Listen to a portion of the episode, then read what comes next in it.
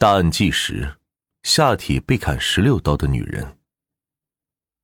二零零八年九月十八日，新加坡发生了一起震惊全国的惨案：一名华裔男子对同居的四名女性一共刺了一百三十三刀，现场画面惨不忍睹。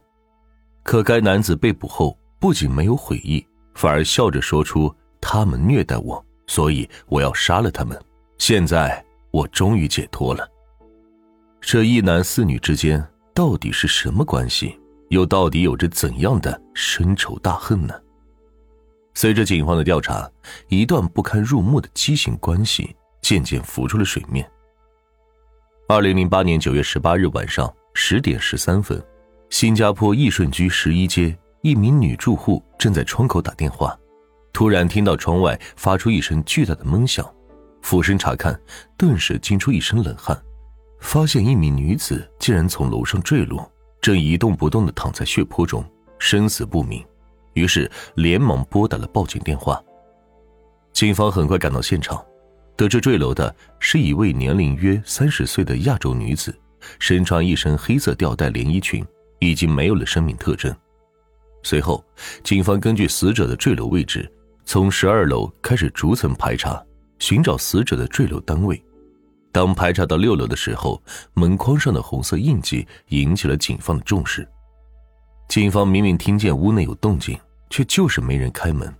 警方更加怀疑这个房间一定有问题，于是决定破门而入。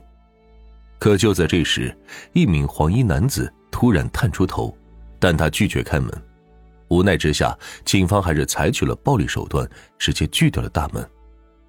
当警方进入房间的那一刹那，一股浓郁的血腥味扑面而来，同时一副惨不忍睹的画面出现在他们面前。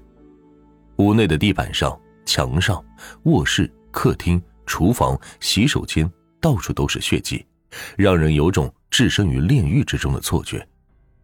厨房的窗户是开着的，外面的晾衣杆上还沾有血迹，而正下方就是坠楼女子摔落的地方。显然，厨房应该就是事发地。案发房间一共有三个卧室，而在主卧里，警方发现了两名血肉模糊的女性尸体，其中一位年龄大约在四十岁，被发现时身上只有一条内裤，而另一位受害者女性则是一位十几岁的妙龄少女。根据法医统计，年长的女性一共身中四十八刀。其中主要集中在下体部位，一共有十六刀之多。显然，凶手作案时有着强烈的泄愤意图。一旁的少女则是身中四十一刀，主要是集中在头部和上身。二人都在警方赶到的时候就已经没了生命特征。同时，警方还在洗手间内找到一名年龄更小的受害者，看上去只是一位中学生，同样没有逃过凶徒的毒手。身上一共有四十四处刀伤，但值得庆幸的是，这名少女在警方赶到的时候还有一丝气息，于是连忙将她送到了医院进行抢救，但能否活下来仍是一个未知数。再加上之前坠楼的女子，至此警方一共找到了四名受害者，而凶手最大的可能就是刚才拒绝开门的黄衣男子，于是当场将他戴上手铐。准备带回警局进行审问，可是让警方没有想到的是，黄衣男子在押送的过程中就承认了罪行，坦言四个女人都虐待我，现在终于解脱了。黄衣男子究竟与四名受害者有什么关系？又到底是什么原因促使黄衣男子非要杀了他们？带着这些疑问，警方对凶手展开了审问。可无论警方怎么盘问，黄衣男子就是什么都不说，只是在重复着一句话：“他们都该死，人是我杀的，你们直接判刑吧。”至于他为什么不说杀人的原因，警方起初非常费解，但在弄清案件的来龙去脉之后，同样身为男人的警察也就懂了。据调查，警方得知，黄衣男子名叫做王志健，四十一岁，中国天津人。拿的是新加坡短期签证，目前属于无业的状态，而四名受害者则是两对母女，死于主卧的两人是其中一对，母亲叫张梦，四十二岁，也是天津人，是一位航运公司的女老板，目前属于离异状态。前夫是一位公安干警，死在他身边的女儿名叫做冯建宁，十七岁就读于新加坡关北中学。张梦之所以来到新加坡，就是为了给女儿读书。而坠楼身亡的连衣裙女士以及正在抢救的少女，则是另外一对母女。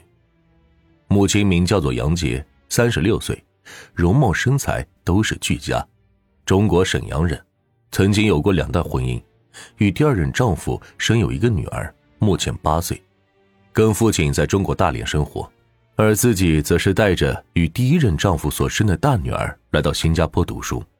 而被送去抢救的少女就是她的大女儿小林，十四岁就读于新加坡德景中学，于一年前来到新加坡读书。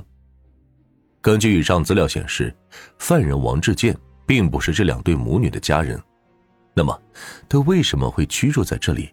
他到底跟谁有关系？还是说都有呢？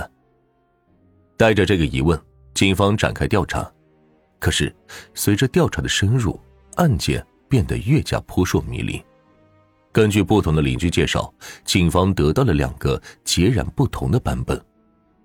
有人说，看到王志健与杨杰经常一起出门，又一起回来，觉得他们之间应该是情人关系。但也有邻居说，见到王志健与张梦一起手牵手逛商场，觉得他们才是情人关系。大家各执一词，搞得警方也是难以判断。于是开始调查起两位母亲的身份背景。据张梦身边的朋友介绍，张梦一向知书达理，跟她接触过的人无不夸她是一位温柔本分的传统女子，而杨杰却正好与她相反。